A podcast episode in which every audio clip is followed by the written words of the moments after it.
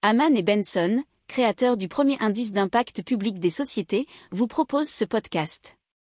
Haman Benson. Le journal des stratèges. Boris Kalt.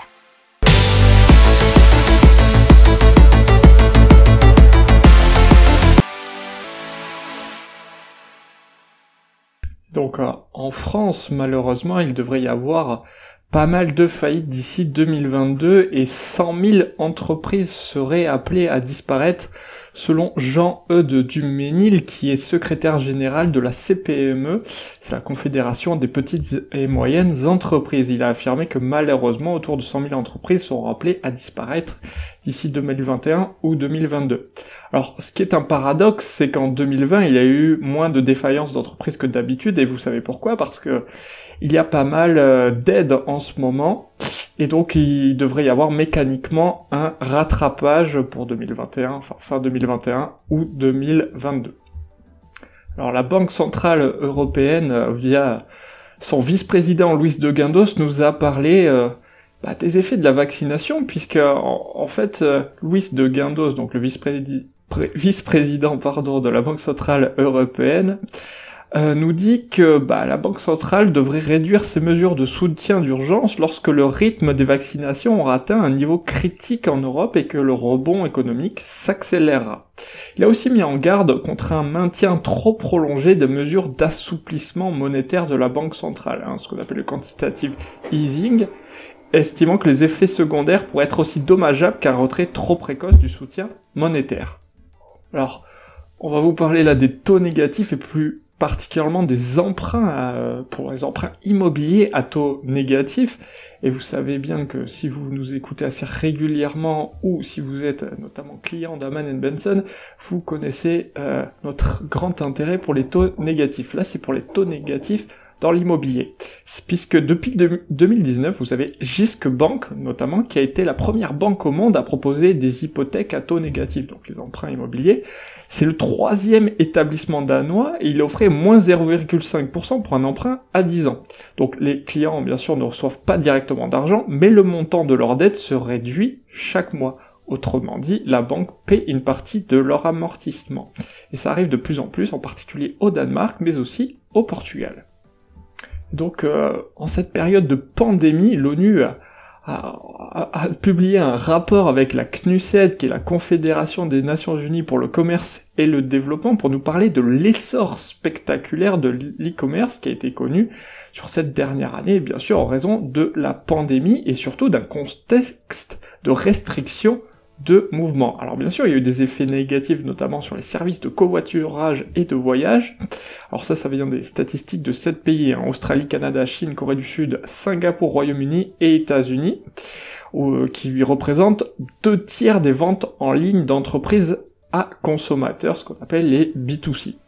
Euh, les ventes en ligne au détail ont progressé de 22,4% l'an dernier pour atteindre 2 milliards 500, non, pardon, 2500 milliards de dollars, soit environ 2 milliards d'euros, alors qu'elles avaient seulement augmenté de 15,1% entre 2018 et 2019. Alors les quatre premiers sites du classement, euh, ça reste dans l'ordre les mêmes, Alibaba, Amazon, JD.com et Pinduo Duo tout de suite avec la taxe foncière, puisque l'association des maires de France nous a parlé de ce sujet, puisque ils évaluent à 6 milliards d'euros sur 3 ans l'impact de la crise sanitaire sur les finances publiques locales. Ce qui a notamment retardé les investissements et puis ça a pesé très fortement sur les dépenses de fonctionnement. Donc, qu'est-ce qui va se passer? Sans doute une hausse de la fiscalité locale pour un tiers des collectivités qui envisagent ou qui l'ont déjà fait d'augmenter la taxe foncière. Donc un tiers 30%, il faut savoir que c'est une très très grosse augmentation puisque il y a eu que 7% en 2020 qui ont augmenté leur fiscalité. Et on parle de l'abus de position dominante, puisque l'Union Européenne a rendu sa conclusion préliminaire concernant les pratiques d'Apple au sein de l'Apple Store c'est la boutique d'application, selon la Commission de la concurrence européenne, Apple Music a été favorisé par Apple. Apple Music, c'est la plateforme de streaming musical éponyme. Euh, et donc, par ce fait, Apple prive les utilisateurs de choix de diffusion de musique moins chère et fonce la concurrence, selon Margaret Verstager. Alors, il faut savoir que dans, l'utilisation de l'Apple Store, Apple interdit aux développeurs d'indiquer à leurs utilisateurs qu'ils existent d'autres méthodes pour s'abonner en dehors de l'Apple Store. Une majorité d'entre eux s'abonnent via le service de paiement intégré d'Apple, ce qui profite bien sûr à ce dernier. Alors maintenant, la Commission européenne va attendre la version d'effet d'Apple et euh, l'UE pourrait infliger une amende dont la valeur pourrait s'élever jusqu'à 10% du chiffre d'affaires annuel d'Apple, ce qui ferait environ 27 milliards de dollars. Alors Apple a réagi euh, en disant, euh, une fois encore, ils veulent bénéficier de tous les avantages de l'Apple Store, mais ne considèrent pas devoir payer quoi que ce soit en contrepartie. Danemark, euh, la première banque danoise, la Danske Bank, va appliquer des taux négatifs pour les dépôts bancaires qui vont dépasser les 100 000 couronnes, ça fait à peu près 13 500 euros. Et cela dès le 1er juillet 2021. Ce taux se situera entre 0,6% pour les particuliers et 1% pour les entreprises. Alors, Danske Bank a déjà été connue pour être la première banque à appliquer les taux négatifs en Europe en 2012. D'autres banques ont suivi, dont la Banque Centrale Européenne. Mais il va y en avoir des nouvelles, euh, dont la Hamburger Sparkasse, dite ASPA en Allemagne. Euh, ça c'est pour euh, là maintenant. à partir de 50 000 euros. Et à partir du mois d'août, vous aurez la Commerzbank qui devrait suivre. Sur les banques privées, il y a déjà Crédit Suisse et UBS qui appliquent des taux négatifs notamment, et en France vous en avez quelques-unes. On parle maintenant des nouvelles banques tournantes au Royaume-Uni. Ça a commencé à Fort Rochefort, qui est un des deux sites au Royaume-Uni à tester une nouvelle méthode bancaire. Alors, c'est ce qu'on appelle les initiatives Community Access to Cash Pilot. Et donc, en gros, puisqu'il y a eu de moins en moins de banques euh, au Royaume-Uni, puisque 500 succursales ont été fermées ou devraient fermer cette année, euh, 3900 euh, distributeurs de cash ont été fermés depuis le début de la pandémie selon ATM Link. Par conséquent, il fallait bien trouver un moyen pour que les gens aient accès à une banque. Donc, au Royaume-Uni, qu'est-ce qu'ils ont inventé Les lundis, vous avez NatWest le mardi Lloyds, mercredi Santander, jeudi Barclays et vendredi HSBC. Ce sont donc des hubs bancaires. Et si le projet pilote de 6 mois réussit, les hubs devraient se déployer à travers le Royaume-Uni. Et c'est selon euh, les personnes concernées la seule solution pour aider les communautés lorsque les succursales ferment partout. Allez, on parle de protectionnisme avec la Commission européenne qui autorise à bloquer une acquisition si une entreprise étrangère est trop subventionnée au sein de l'Union européenne. Alors c'est pas officiellement pour contrer un pays en particulier, mais bien sûr les préoccupations concernent surtout en ce moment la Chine. Euh, donc c'est un durcissement de l'Europe vis-à-vis des concurrences déloyales d'entreprises largement subventionnées. Et ça permettrait à la Commission d'enquêter sur les entreprises étrangères qui cherchent à acquérir des sociétés de l'UE au chiffre d'affaires annuel supérieur à 500 millions d'euros. Des enquêtes pourraient aussi être lancées contre les groupes candidats à de grands marchés publics en Europe, comme dans le rail ou les télécommunications d'une valeur supérieure à 250 millions d'euros. Alors les prêts à taux zéro, un traitement fiscal préférentiel ou des subventions directes pourraient faire partie des aides considérées comme faussant la concurrence. On vous parle de Radio Shop qui a choisi de se convertir à la semaine de 4 jours, soit 32 heures payées 35. C'est afin de rééquilibrer vie professionnelle et vie personnelle euh, qu'ils ont fait ce choix donc de transformation du travail et ça fait ses preuves dans cette société qui a déjà 31 salariés. Alors ils produisent depuis 2017 des ambiances sonores pour les commerces et ils ont déjà 15 000 points de vente. Alors la règle de transformation ça a été de rallonger les week-ends donc de choisir le lundi ou le vendredi. C'est 4 jours travaillés pour 3 jours de repos consécutifs. Alors ils ont fait le choix de ne pas embaucher, mais de se réorganiser. Le présentéisme donc est proscrit, c'est-à-dire quand on sera maintenant au travail, on travaille, et on n'est pas là juste pour faire semblant. Euh, le pari c'est donc de travailler moins pour produire mieux, et apparemment ça fonctionne, et les employés sont de plus en plus productifs. Allez, l'État qui se lance donc dans la modernisation de la location de ses biens immobiliers alors destination du public, euh, particulier, entreprise, collectivité locale ou professionnelle de l'immobilier, c'est ce qu'a déclaré le ministère de l'économie. Euh, c'est un moteur de recherche assez simple où on peut affiner la recherche suivant différents critères, notamment localisation, surface ou activité économique. Il y a différents types de biens comme des bureaux, commerces, logements ou bâtiments techniques et industriels. Alors l'APEC euh, qui nous signale une baisse euh, des embauches des cadres dans les entreprises privées euh, en 2020, une baisse de 19%. Alors si toutefois c'est effectivement assez impressionnant, il faut bien noter que la baisse est somme toute comparable aux grandes crises du passé. Allez maintenant on part dans l'espace avec Share MySpace qui ambitionne de cartographier les débris spatiaux et euh, plus particulièrement de monter des stations d'observation qui permettront ensuite d'établir une cartographie des centaines de milliers d'objets qui polluent l'orbite terrestre.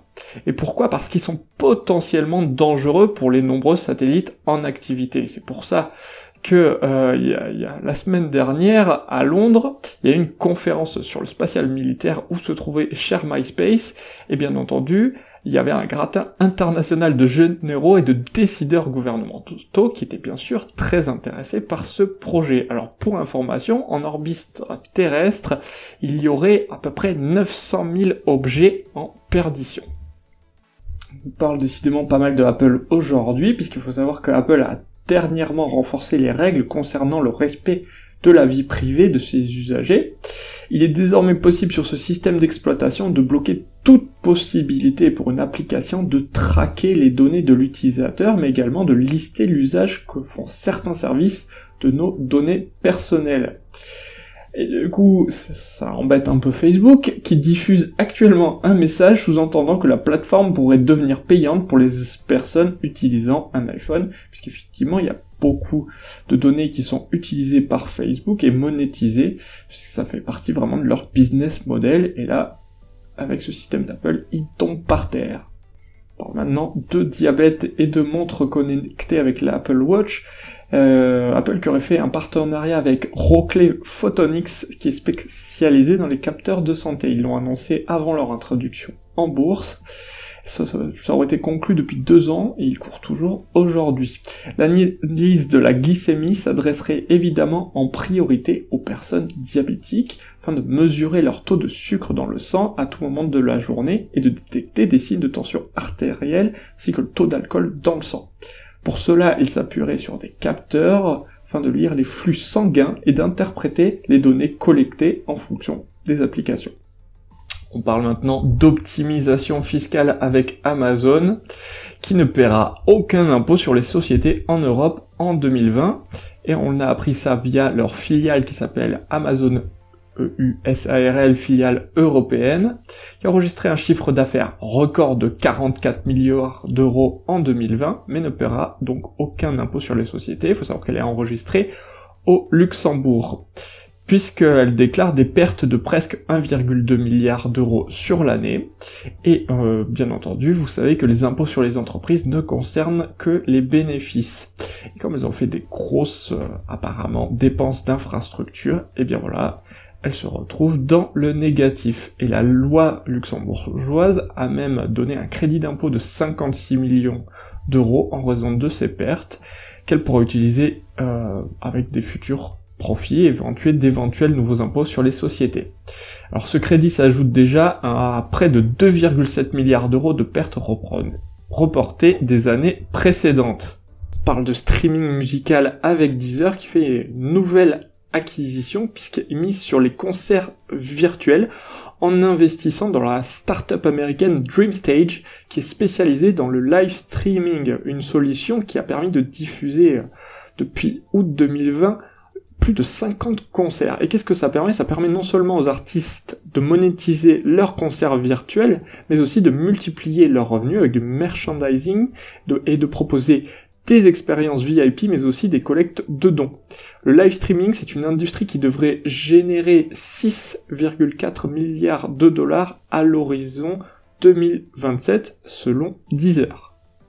On vous parle donc de rétrofit. Les rétrofits, ça consiste à extraire le moteur thermique d'un véhicule pour le remplacer par une motorisation électrique. Et là, on vous parle plus particulièrement de Noil, Noil qui a été lancé en mai 2019 et qui se lance dans le rétrofit euh, des scooters.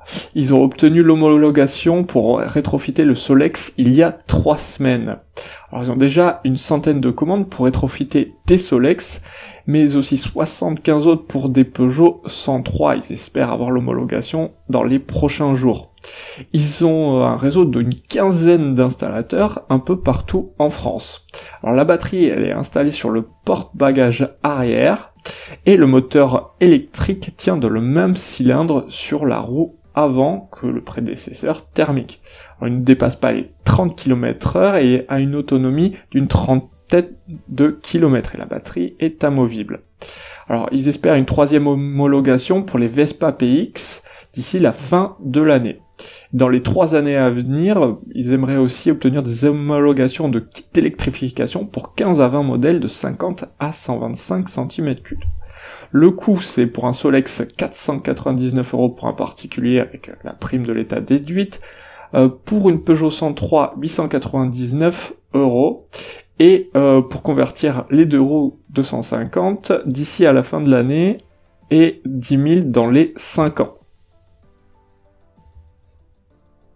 On parle maintenant de Bro, qui est une innovation française qui a vu euh, le jour en 2018 en région lyonnaise. C'est un appareil qui prend la forme d'un Y et d'où son appellation originale YY. Euh, la brosse fait penser à un protège-dents et toutes les dents sont ainsi englobé. Et avec une pression sur un bouton de support, les 35 000 filaments de nylon, seul matériau efficace pour les filaments pour retirer la plaque dentaire, vont brosser simultanément les dents et les gencives. Il y a plusieurs modes de plusieurs secondes. Et euh, en utilisant la brosse deux fois par jour, il n'y aura besoin de le recharger qu'une fois au bout de deux à trois mois. Hein. donc ça fait une super autonomie de batterie. Alors la brosse s'adapte à toutes les mâchoires et toutes les dentitions. Ils ont déjà 20 employés euh, sur, sur leur site et les brosses sont fabriquées sur le site de production en France. Et il faut savoir que le prix est environ de 140 euros au lieu de 180 d'habitude. Allez maintenant on passe à la tour Elitis. Qu'est-ce que c'est? C'est un immeuble qui est unique en France, puisqu'en termes d'électricité, bah, ne coûte rien ses locataires. Pourquoi? Parce que c'est une tour d'habitation à énergie positive. C'est bien sûr la première en France. Ça veut dire que l'immeuble produit plus d'électricité que ses habitants non consomment. Alors elle a été inaugurée en 2018 et elle accueille 63 locataires. Donc l'immeuble couvre 104% des besoins des habitants en énergie. Il y a notamment 400 mètres carrés de surface de panneaux photovoltaïques sur le toit, mais aussi des doubles vitrages renforcés, de, de larges persiennes aux fenêtres. Il permet, euh, tout ce système permet aussi d'économiser de l'énergie, et notamment aussi grâce à une application qui peut être pilotée à distance, euh, qui permet aux locataires de limiter leur consommation. Alors euh, c'est une première en France, mais apparemment il va y avoir des petits frères et sœurs, puisque de nouvelles tours à énergie positive vont apparaître prochainement à Dijon, mais aussi à Saint-Étienne. N'oubliez pas de vous abonner au podcast, mais pourquoi pas aussi à notre newsletter La lettre des stratèges qui est gratuite, vous en trouverez dans les infos de l'émission, mais aussi sur notre site internet Aman Benson Stratégie, rubrique média La lettre des stratèges. On vous parle de bio demain qui vient en aide aux agriculteurs au moment de leur conversion au bio. Alors, euh, le label agriculture biologique est compliqué à avoir, il prend un peu de temps, il y a une période de conversion. Et à ce moment-là, rendement chute, les coûts de production augmentent, et ils n'ont pas encore le droit de vendre au prix du bio. Et c'est là que Bio Demain intervient et achète à un prix au-dessus du marché les produits d'agriculteurs en transition bio pour faire des jus de pommes, du cidre, des soupes. C'est une façon d'aider les agriculteurs dans l'étape délicate vers le bio. Alors à ce jour, ils accompagnent une trentaine d'agriculteurs et ils ont déjà levé 1,2 million d'euros. Et euh, dans leur objectif de grandir, ils souhaitent accompagner 500 agriculteurs d'ici fin 2022.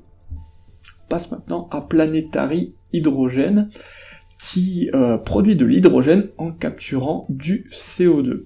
Ah, donc ils peuvent extraire du CO2 de l'air et le transformer en bicarbonate qui se retrouvera ensuite dans l'océan, ce qui permet ainsi de réduire son acidité. Il s'agit d'une capture directe du CO2 dans l'air, doublement améliorée puisque le CO2 capturé ne doit pas être stocké sous terre sous forme gazeuse, il est définitivement éliminé et le procédé produit en plus de l'hydrogène vert. Alors leur procédé consomme du CO2, euh, c'est 40 kg à peu près, hein, euh, alors que habituellement ça en crée, hein, ce procédé de fabrication d'hydrogène.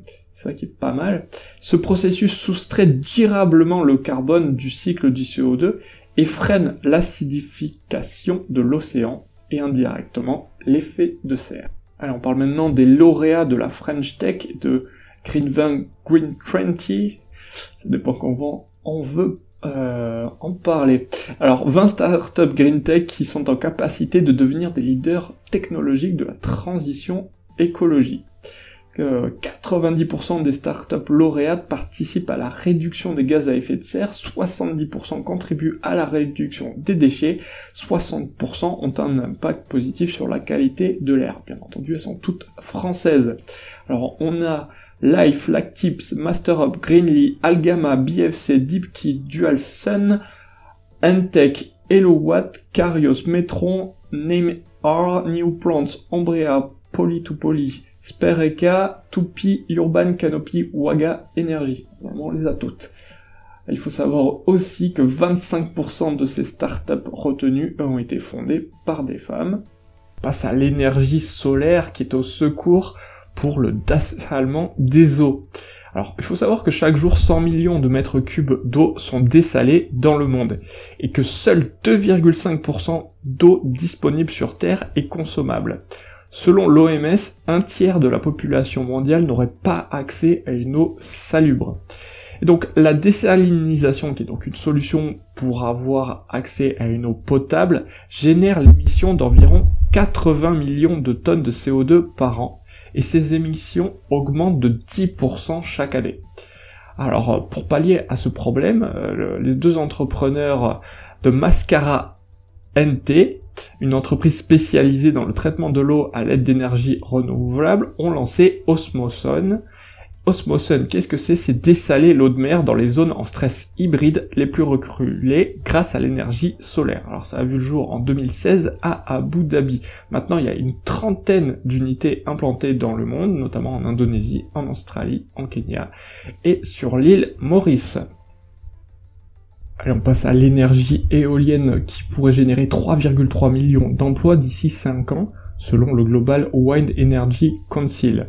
Alors cela comprend l'énergie de l'éolien terrestre, mais également offshore, dans des domaines l'installation, fabrication, planification et développement de projets, ainsi que l'exploitation et la maintenance. L'industrie a déjà prévu d'installer 470 gigawatts supplémentaires de capacité onshore et offshore entre 2021 et 2025. Les États-Unis ont déclaré vouloir étendre leur capacité éolienne offshore à 30 gigawatts d'ici 2030.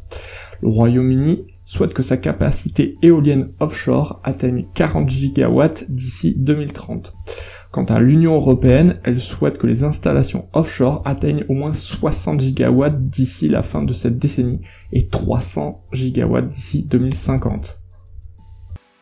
On parle de recyclage des métaux rares avec euh, Mekaware qui souhaite complètement transformer le marché puisque ils veulent créer une nouvelle filière d'approvisionnement en métaux rares pour le secteur très consommateur de la mobilité électrique en recyclant les cathodes de batterie avec une nouvelle technologie écologique et compétitive. Euh, c'est une nouvelle technologie de recyclage des cathodes hors d'usage beaucoup plus compétitive qui sera 30 à 50% moins chère que les techniques actuelles et 20 à 30% moins cher que le coût des métaux. Alors la cathode sera réduite en poudre, solubilisée dans un bain d'amine et CO2, captée dans les fumées industrielles et traversée par une injection de bioéthanol pour provoquer un changement de polarité et pratiquer une extraction dissociée sélective des différents métaux. Nickel, cobalt, lithium ou manganèse qui précipitent sous forme de carbonate ou de sel. Le taux de récupération serait de 99%. Alors ils vont lever normalement de nombreux fonds, donc 5 millions d'euros par exemple très prochainement pour deux démonstrateurs et euh, 3 pour une unité pilote. La construction d'une usine d'une capacité de 5000 tonnes sera opérationnelle apparemment en 2024. Euh, ça coûtera un investissement de plusieurs dizaines de millions.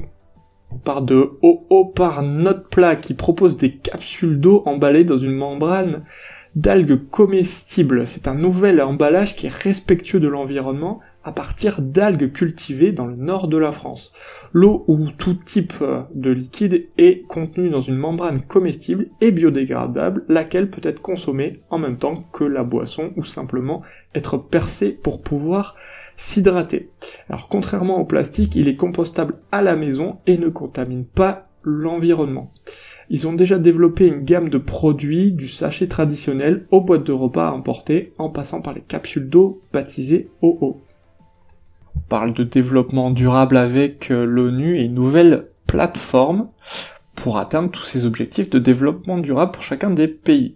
Et cette plateforme s'appelle ARIES for CA et euh, c'est l'objectif d'un nouvel euh, outil basé sur l'intelligence artificielle présenté par l'Organisation des Nations Unies et le Basque Center for Climate Change.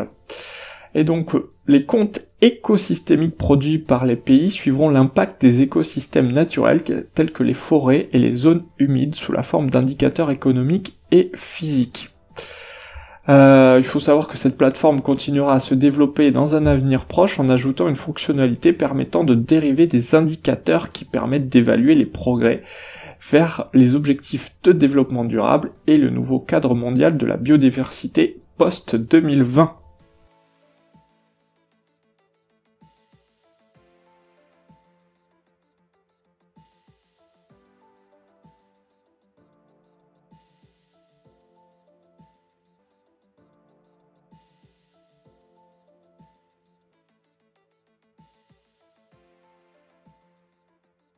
Pour approfondir ces sujets, abonnez-vous à la newsletter de Haman et Benson et écoutez nos autres podcasts que vous retrouverez dans les notes de l'émission ou sur notre site internet.